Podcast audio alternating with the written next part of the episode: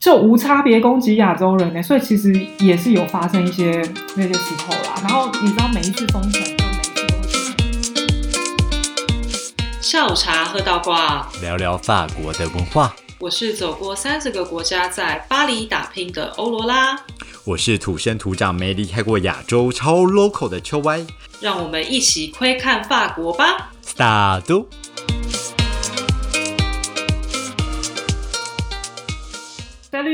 大家好，嗨，罗拉。嗨，歪歪，我觉得我今天还要再需要来跟大家分享另外一则，不是在 podcast 上面的留言，他现在已经进阶在 IG 上面的分享留言了呜。呼，念出来，念出来。呃，好好好，他是苏同学说的，就是我们上一集不是做了一些诈骗四个党派吗？嗯那他其中啊，他就分享了一个他自己在呃蒙马特的圣心堂那边就遇到了所谓的手环党。是不是这么刚好？他说他走在那个楼梯上面，他就发现有一群黑人，感觉非常的不对劲。然后他看到右边有一个呃亚洲家庭，左边呢有一个呃白人的男性背包客，然后他就很努力的冲到想要冲到右边那边去，嗯，感觉比较安全，这样。结果还是被那个守环党非常迅雷不及掩耳的。抓住了他的双手，然后想要把他套起来。这个时候，苏同学就大声骂了一声“干”，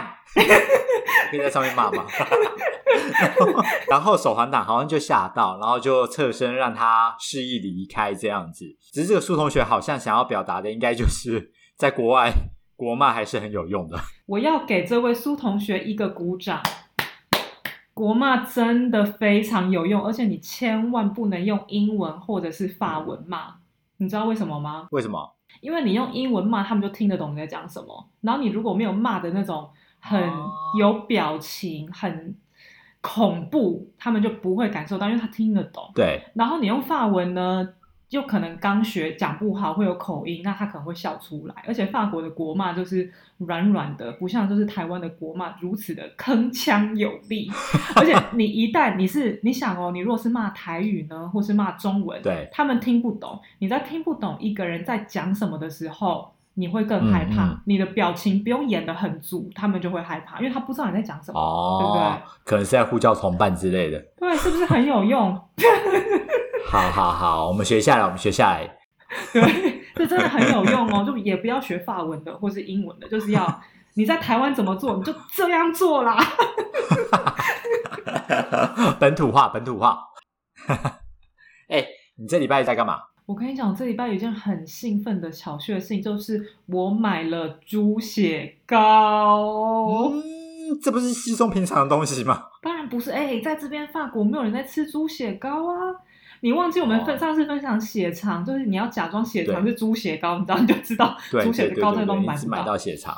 对，嗯而且你知道猪血糕这个东西基本上是很难自己做，因为你想一下猪血糕的原料是什么？血对，就血跟米嘛。那血对这个东西，你基本上你不会在肉贩上面，它就会卖，就是一包血。你你在台湾也不会看到啊，在菜市场它也不会这样卖。不会不会，对啊，你一定是要跟肉贩去订，说啊我要买猪血这样。那他一次怎么可能卖你什么五百克猪血？他一次都是几公斤起跳，要么就是三公斤起跳这样。所以你要想，你要扛三公斤的血回家，而且你知道，这还有生命安全的疑虑，因为你想哦，你今天做猪血糕好了，你就是你要混合血跟米嘛，然后你有可能你就弄得自己一身血。法国呢，曾经发生一件警察的误杀事件。有一天呢，有一个邻居他就报案了，他就说：“哎、他发哦现好像他们这一栋有有某一户啊，就是有发出一些怪声音，不知道是不是发现什么暴力事件还是什么的，就叫警察赶快来。”结果警察一搭上电梯就直冲那户人家，然后就敲门嘛。然后敲门的时候，迎接的是一位华裔男性的、呃中老年人吧，他手上拿着一把剪刀，然后身上有一些血迹。警察当下就把他击毙了。哈，因为你看，他从一个门缝看到一个人拿着一把剪刀，身上有血迹，他就会想说，那他是不是在里面有发生命案，或是一些推测？结果这件事情后来才发现，那个老先生他当下只是在厨房杀鱼，天哪，好惨哦！他就被误杀嘞。所以你看，我有必要做个猪血糕，弄的就是自己有生命安全危哦险吗？真的不要，真的，就是去买就好台湾再？吃就好了。所以猪血糕呢，有人做就去买就好喽，不要自己做。我觉得在法国的我们，哎，是你，你干嘛假装人在法国？跟你聊到这几个礼拜，已经聊到我，我觉得我好像身在法国一样。很在法棒。国的你跟在台湾的我，还是比较适合喝下午茶这种行程。没错，喝一杯我们。今天要喝什么？我们今天喝威士忌不加冰，聊封城周年回顾。呜呼，又是酒，这是有够荒唐的法国生活。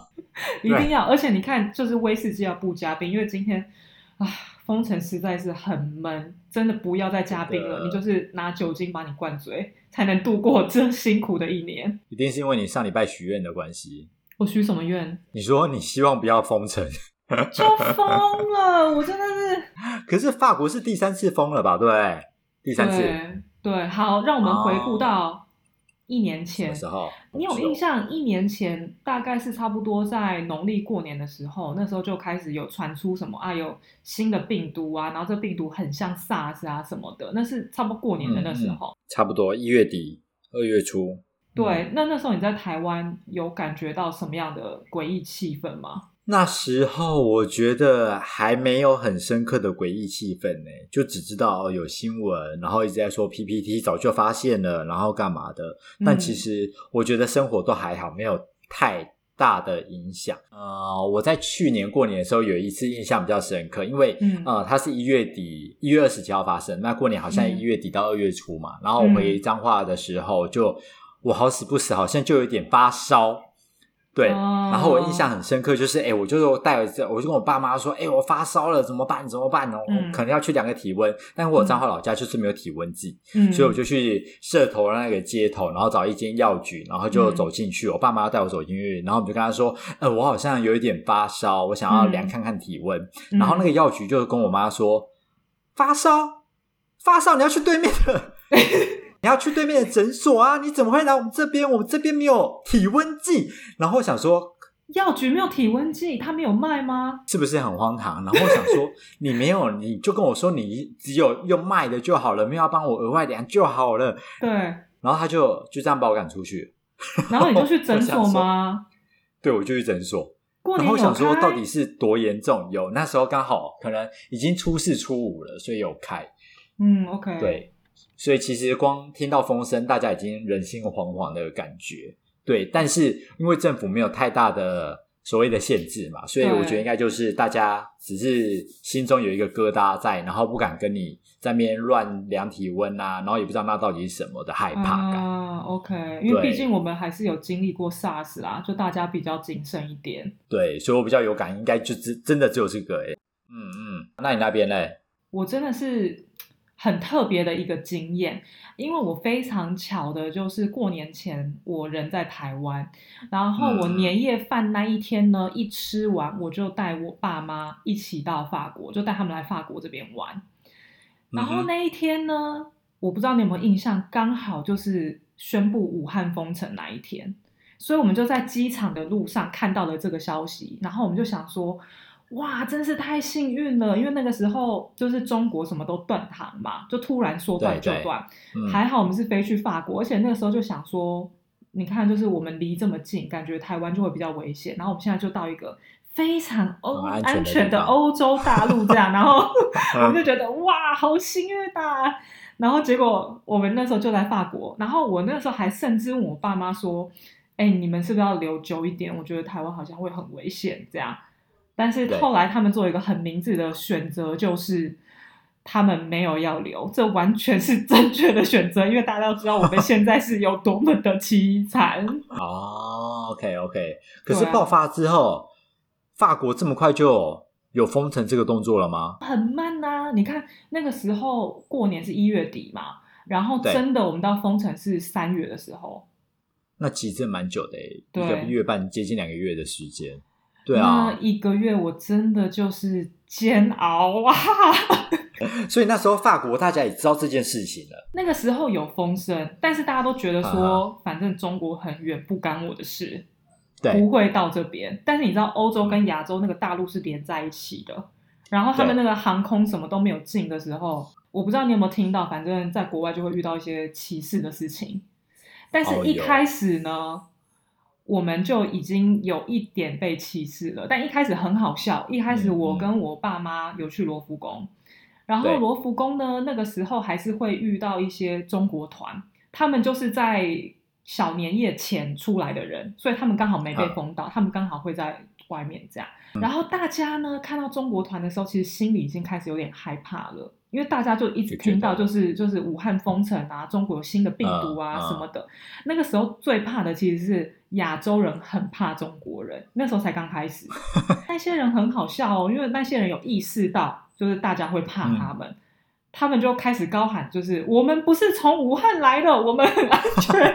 我 从别的城市来的，所以你知道，一开始是有一点亚洲人歧视亚洲人，然后是到最后才开始变成有点是，嗯，西洋人啊开始开始对。对亚洲人就是有一点歧视或者是有点敌意出现。嗯，嗯有耳闻，对啊，我那个时候很好笑哦，就是有很多朋友，就是我们一定基本上就会搭地铁嘛，然后地铁上呢，通常我们旁边都很正常，这样就都都是挤满人或什么，但刚好爆发开始严重的时候，你就会发现我们上地铁，哎，轻松舒服哎，旁边没有人要接近你，好像也不错，对你再咳两声，大家闪更远就扩散出去，对，然后你就会发现哦。你的前后左右就是跟你坐在一起的，就是亚洲人，因为你知道亚洲人懂亚洲人，亚洲人觉得哦亚洲人比较 OK，OK 安全。可是那个时候都不会戴口罩吗？还是还没有意识到这件事？嗯，一开始真的没有，哎、因为在法国这边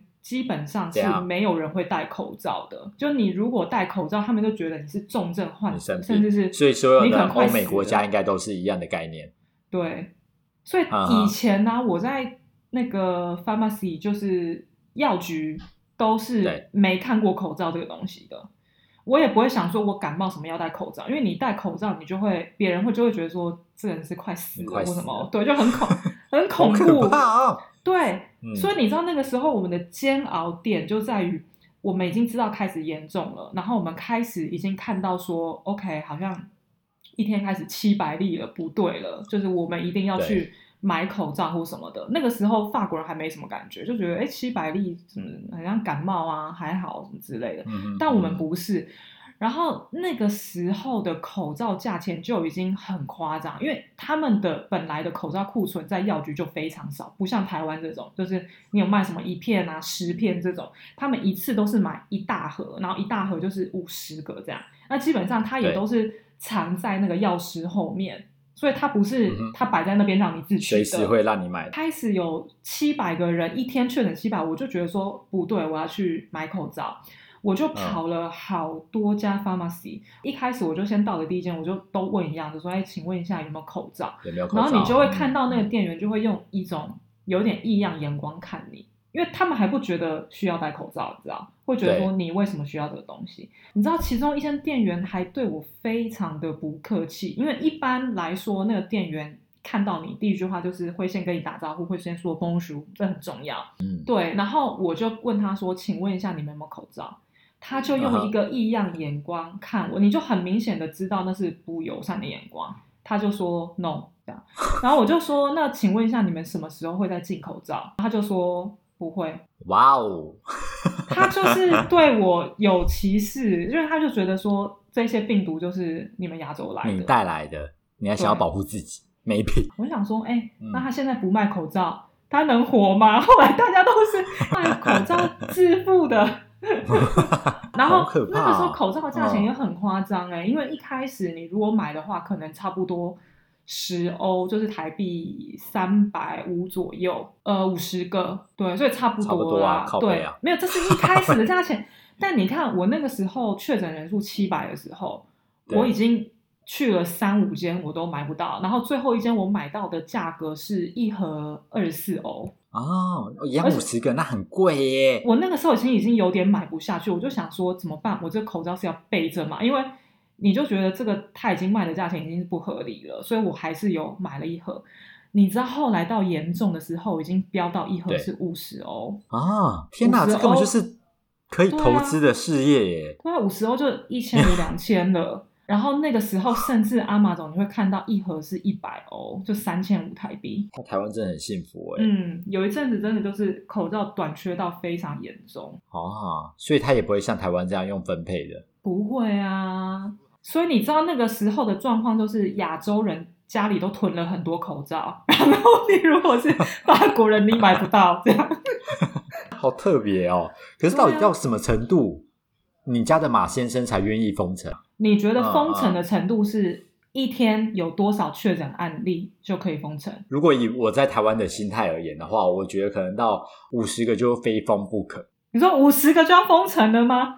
五十个很多 哎、一天哎、你想过一天五十个，他如果不好好处理，十天就是五百个哎、对你这样说也没错，但我、我们那个时候啊，是一开始就是先几十个嘛，几百个，嗯然后到七百个的时候我就紧张了，然后七百个后来你就会看到每天的数字是翻倍的，就七百隔天可能就一千四。然后一千四隔天就两千八，然后这时候我就已经觉得非常不妙，但是法国人都还是没有意识哦。然后有一天我就跟我朋友就在酒吧喝酒，这样，嗯，然后喝一喝喝一喝呢，就突然有一个新闻，然后就说哦，那个马卡龙说明天封城。马卡龙就是法国总统了，他叫马克龙，我习惯叫他马卡龙，讲的很顺了。对，然后呢？喝一喝，对他们就说明天开始封城。然后那个时候其实是已经一天七千个确诊了，因为大家很害怕，都不知道发生了什么事情。对，隔天那个超市真的被扫爆，你看到没有的东西就是厕所的那个纸 p 就是那个厕所的纸叫怎么讲？卫生纸。对，卫生纸，卫生纸，没有中文程度这么变差，我真的不是故意的真，当做你是法国人是不是？不是真的。哎，像大家真的是不要就是对讲经济体的人太有敌意，因为我们就只是中文变差而已，好吗？原谅我们就中文很差，现在。然后，所以就卫生纸被扫，然后还有你就可以看得出来，法国人的饮食习惯非常好笑，还有意大利面也没了。你买不到意大利面，然后一些啊，你平常根本就不会去买的那种罐头蔬菜什么，那个也是嗯，被抢购一空、哎，都是大排长龙这样。那他封城有什么规则？好，它的规则就这样，他一开始他就说，你一公里以外的地方不能去。一公里，一公里真的很短哎、其实。对啊，你就想大学操场一圈四百，你拉两个，就这样。对啊，所以基本上你就是只有两个或三个街区吧，你就只能在那两三个街区这样移动。哦，基本上你每一次出去不能超过一小时，嗯，所以他那个时候其实一开始有一些规定，就说你只能去超市。就一开始规定很严格，外面是没有人的，就几乎是没有人，就很你都可以看到，就是垃圾在飞啊或什么的，就真的很像那种僵尸片，你知道？然后就只有超市门口会排队，但后来你知道就延伸出来说什么啊，你可以去遛狗啊，啊，你可以去运动啊，就逐。渐的，就是比较松一点点。所以那个时候我不知道你有没有看到一个 一个故事，就是 有一个意大利市长，他就很生气，因为那个时候他们嗯大家都在封城嘛。然后那个意大利市场啊，他就是常年慢跑的人，他就发了一个视频，然后他就说我在意大利这个城市已经慢跑跑了二十年，我这辈子都不知道我们意大利有这么多人爱慢跑。你们现在这在 COVID 的时间出来跑干嘛？平常不跑，现在跑什么意思？你们给我滚回家！他就乱讲，我觉得超级好笑，因为那时候真的。但你知道我自己也有遇过哎、我那个时候其实第一次封城的时候，我也很害怕。对。然后我第一次出门就是封城后大概两周，嗯哼，所以我已经十四天都关在家里。然后我那时候印象最深刻的就是，我一走出去的时候，嗯，我身体就开始感受到了，我就脚底整个开始窜热气，这样发上来。因为你在家里，你都你都在一个很小的地方，然后那个时候啊又是开始还在恒等，就差不多十度左右，所以你一直待在家里，你血液不循环，嗯，你就会一直坐在那边，然后脚底一直发冷。我那两周后，我走出去，我才走没几步路，我就整个脚底发热，就是血液开始循环都热起。来了。嗯，然后那个时候，那个警察他就过来，然后我就想说啊，要盘查我了，怎么会盘查我呢？是我是亚洲人吗亚洲人样啊，对啊，不盘查你盘查谁啊？不是，可是他们就是为什么呢？我不懂。然后他们就说：“好，给我看你的那个 attestation，就是你的外出证明。那我外出一定要填一张表，就是说、啊，我就是几点到几点可以，就是这个时间要出门。填给谁？去他就哪里填？你就自己影印就好了，你就自己影印，然后用手写。然后那个时候我就勾运动嘛，因为我就真的很久没出门了，我就只想出去走一走这样。然后那个警察呢，他就跟我说：“那我要看你的那个拘留证，这样。”我就给他看拘留证。你知道他问我什么吗？他就说我我看：“看你出来干嘛？” 我是闻什么闻啊？有没有捍卫？可是我跟你讲，真的差不多了。他跟我讲说：“你出来运动，你为什么没有穿运动鞋？”然后我那个时候我是穿一双靴子，平底的靴子。哎，我两个礼拜出来，我才走没几步路，我脚都发热。我现在跑跑步一跑，你是怎么样要我去截肢是不是？然后嘞，然后我就说我只是出来就是散步走路这样。嗯，然后他就是又看了我一眼，然后就点个头，然后就让我走这样。他说管那么多，我穿着靴子走路都不行哎、还问我说你怎么没穿球鞋？啊，那这两个礼拜你都在家里干嘛？我就是工作都还是正常，因为我们是远距工作。但我不得不说，怎么样你？知道我那个时候住的房子就是隔音很差，就百年的法国老房子，是真的不浪漫。然后我就一直听到我邻居每天都过得非常开心，啊，怎样叫开心？他们就是任何时候都可以来一发，他们好惊人哦！晚上也来，早上也来，中午也来，下午茶也来，因为你知道，我们就隔音 隔音很差，都听得到。那你有一气之下反击吗？不能输，我家宵夜。所以你就看到那个整栋大楼都一直在轮流反击。好累，好辛苦。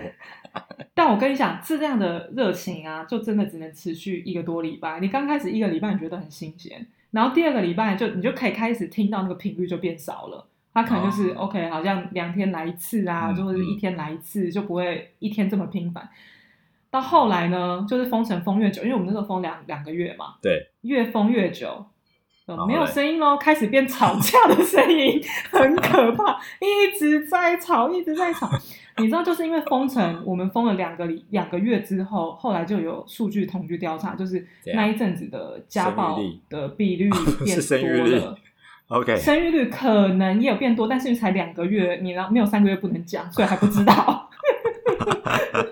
所以 然后离离婚率也变高，嗯，哦，OK，因为二十四小时大家都在一起，对啊，所以我真的觉得有度过这一段时间的感情，你们大概就是过了，这样，哦，因为这段真的是最难恭喜恭！喜！后来多久才解封？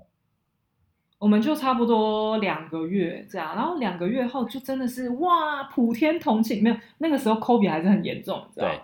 就一天还是好几千人这样，那为什么可以解封？真的不能再关下去。你那时候路上只有超市有开，其他的店是没有开的。你说那些做生意的人、做餐厅的人，你要他们怎么办？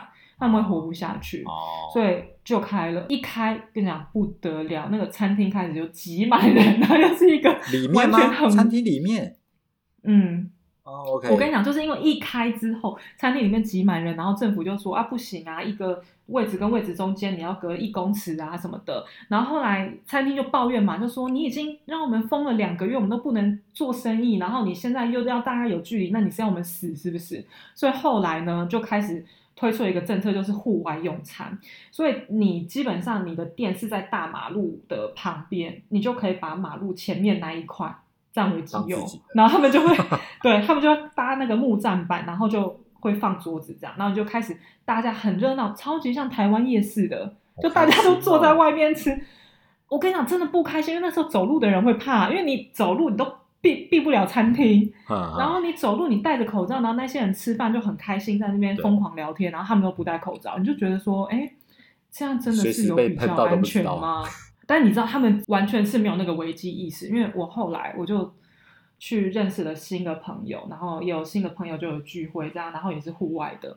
他们在那个酒吧里呢，就一个新朋友，嗯他就看到呢隔壁桌的人走了，然后隔壁桌的人桌上的啤酒没喝完，就是那个啤酒的那个瓶子这样曲线瓶，然后呢？他就拿过来喝。哦，他不认识那个人哦，他就直接拿过来喝我就觉得说，你平常喝就算了，现在是 COVID 你也喝，对啊，他就这样喝嘞。难怪那时候大家真的是确诊人数这么惊人。真的恐怖哦。啊！对，可是你这是第一次而已，所以光第一次又封了对两个月，然后你们不是几月的时候又第二次？很晚了啦，那个时候已经十月十月底了，已经快十一月了，所以这个中间隔了三四个月，对啊。对，所以而且第二次封城的时候，真的，你知道那个时候一天的确诊人数已经可能来到就是三万人左右。哎，我们曾 盯到就是三万人才封，哎，然后对，因为大家就是政府就是怕经济垮掉嘛，对，然后那个时候啊，大家真的就是很不满，甚至是那一天马卡龙他就宣布完说，好，那好像隔天，呃，不是隔过两天后就又开始要封城这样。嗯嗯，然后那个时候有一些人就是疯狂的人，他们就开始在推特上面留言，他们就说，呃，我发起一个活动，现在开始你走到外面看到亚洲人就攻击，啊，好可怕哦！他们就发起一个攻击亚洲人活动，而且他那一篇推文有被几百个人分享，那这啊几百个人里面有就是一些抵制的人，就说你们不应该这样做，就说这些疯子是哪里来的。那也有人就是跟进，就是我就是要攻击亚洲人。对，所以那个时候因为。隔一天还没有封嘛，要在就是过两天才封。啊那一天我本来是想说啊，我要出去买东西或什么的。那一天我就我就想说算了，我不要出门，因为他就有讲讲的那些区区域，就是你在巴黎的哪一区哪一区哪一区哪一区这样。然后那一天确实就有一些亚洲人被攻击，这样他就是无？差别攻击，而且他不是说。哎，拜托，像台湾疫情控制这么好，应该是我要攻击你吧？你攻击我，重点是 他们就是亚洲人，他们分不出来。他们假设他们说好，我要攻击中国人好了，你是菲律宾来，你越南来，他都觉得你中国人出来啊，对啊，他根本分不出来，他现在所以他就是穿的一件国旗装，他们不认识国 旗，根本就没看过台湾的真的啊国旗。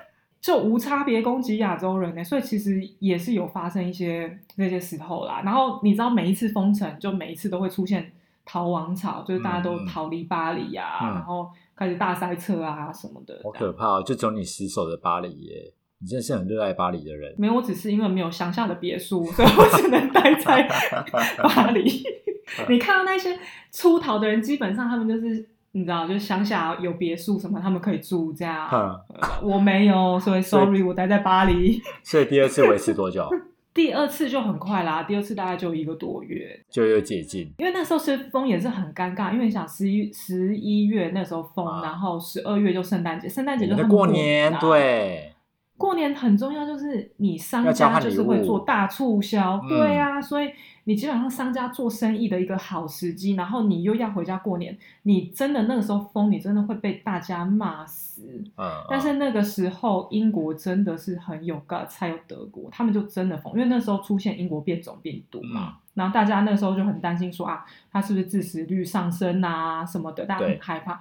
但是法国没在不敢怕封，我们真的不敢封，因为明年要总统大选，所以其实有政马卡龙他还是会担心啦，对，还是有政治考量这样，所以他们后来决定的措施呢，就是不封城，然后改成宵禁这样，哦所以你八点之后不能出去，然后到一月之后呢，发现哎事态严重，改成六哦，那六点出去会怎样？就不能出去啊，就你如果被抓到，然后你没有那个呃通行证那张外出证明啊，的话。然后上面没有合合理的理由，你就是第一次被抓到被罚一百三十五欧，这样对吧、这第一次哦，然后第二次好像就更多，还会被抓去关的样子。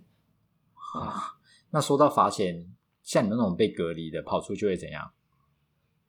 不会怎样啊，你自由活动啊，啊，不会被？罚钱吗？不会。你说这是不是很不合理？你晚上宵禁之后，你正常的人出去，你会被罚钱，然后你得 COVID 的人，你跑来跑去，没人管你哦。你去你干嘛就干嘛夸。张哎！他只会告诉你你自己待在家这样。那台湾真的是很严格在执行这件事，哎，就是你是被隔离的，然后你绕跑，你可能就会被罚到最高可以罚到百万，哎，而且是认真嗯开出罚单给你，哎。嗯，我跟你讲，真的很优秀扯，因为我就有几个朋友有得 COVID，对，然后有一个人他们是很小心的 couple，他们真的不知道自己为什么会得，结果没想到就他们那个先生先得了，嗯然后那个医生呢只跟他说你就在家隔离七天，这样自主隔离哦，然后隔离了七天之后。那位先生就是觉得，哎、o k 没事了，就好像已经已经没有那个反应，没有，他们是很 care 别人的人，他们就想嗯。说，那我是不是要再去实验室验一下说啊，我确定我已经转为阴性了，嗯，那我才出去这样。然后嘞，跟你讲，实验室不给他验哎、就觉得你没事了，然后他就这样好了没事，然后就可以出去了这样。好可怕，这真的是完全不同。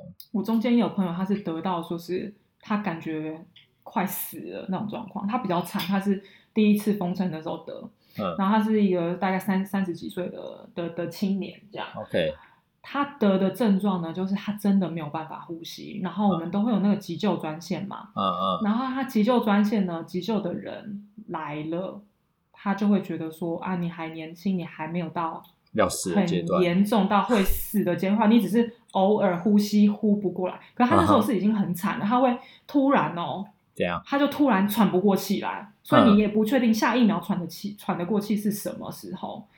医院不收他，因为那时候医院已经很满了，他们觉得他可以自己完成。然后那个时候他还有打电话给我们，就是类似跟我们交代遗言这样，他觉得他可能过不去，然后还有妻子跟小孩这样。啊，这也是蛮可怕的事情。所以这是对啊，这礼拜开始第三次了，对啊，现在这个第三次的政策真的很瞎哎、就我不知道这有没有封城，因为我不是跟你说我们现在本来宵禁是到六点嘛，对啊所以，我现在封城宵禁改到七点呢、啊，晚上七点，我们多一个小时可以出门呢、而且 十公里外不能去。你知道十公里有多大吗？它就是基本上你只要住在小巴黎里面，对，你小巴黎都可以去去哦。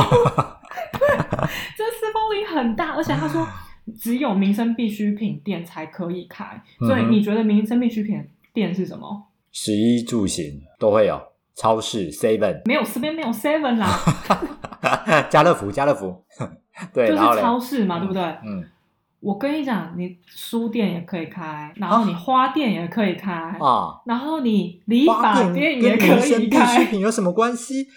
怎么样？法国人一定要有花在家，是不是？我不知道他可能怕我们就是在家太无聊，所以就是劝大家种种植物或什么。但理发店我不懂啊，理发店你是你不剪头发会死是不是？啊 我不而且他都紧贴着你，对，就被自己愁死、吓死，然后一个月后是醒来就，但是哎，你真的真的每是哦天被惊，醒真的很，你这朋友真是交不得哎。那你们不能就打打疫苗就好了，是不是？我们其实现在有打，但是你看，我们从一月到现在，我们疫苗也才打了五百万人，所以五百万人大概，嗯，对啊，大概就差不多八趴而已，哎，对你有打吗？轮不到我好吗？现在都是现在医护人员，然后跟老年人打，哦这样老年人都还没打完呢，怎么可能轮到我？而且你知道，我就这样稍微算了一下，你看现在打了八趴嘛，然后如果有大概一半的法国人，就差不嗯多三千三百万的法国人、要打疫苗的话，基本上维持现在的速率，大概要在九到十个月才打得完。嗯，年底，而且你知道，嗯，你知道这代表什么意思吗？因为这疫苗呢，它只能维持一年哦，所以你打完这一半的人之后，哎，一开始打的那些人从头打一次哦。你说你你要怎么超过那五十趴？就除非你的速率增加嘛，对不对？对，不然就一直维持这样的状态。所以我现在对二零二一其实还是蛮悲观的，我就觉得这一年大概又废了这样。可是你会去打吗？坦白说，我一开始是没有很想要去打，因为我不确定它是不是会有一些副作用或什么。但是呢，我想了一下，我觉得有机会我还是会去打。为什么？有一些国家呢，它就是嗯推出你有打疫苗就可以去他们国家玩咯。我太想去旅游了。所以你现在是为了想要去旅游，然后去打疫苗，这样是不是？对啊，我真的是受不了这一切，我真的好想出去玩哦！而且现在台湾超好，可以去帛琉。耶、我超柏想流泡泡去。不过现在倒是真的啦，就是我开始看到有一些住在欧洲啊、住在美国的人，就有开始打疫苗了。所以如果大家呢有打疫苗的经验，欢迎大家把照片或者是你的故事呢分享到我们的 Facebook 或 IG，我们下面都会有连接，跟我们分享好吗？好哦，那我们下下周见。见。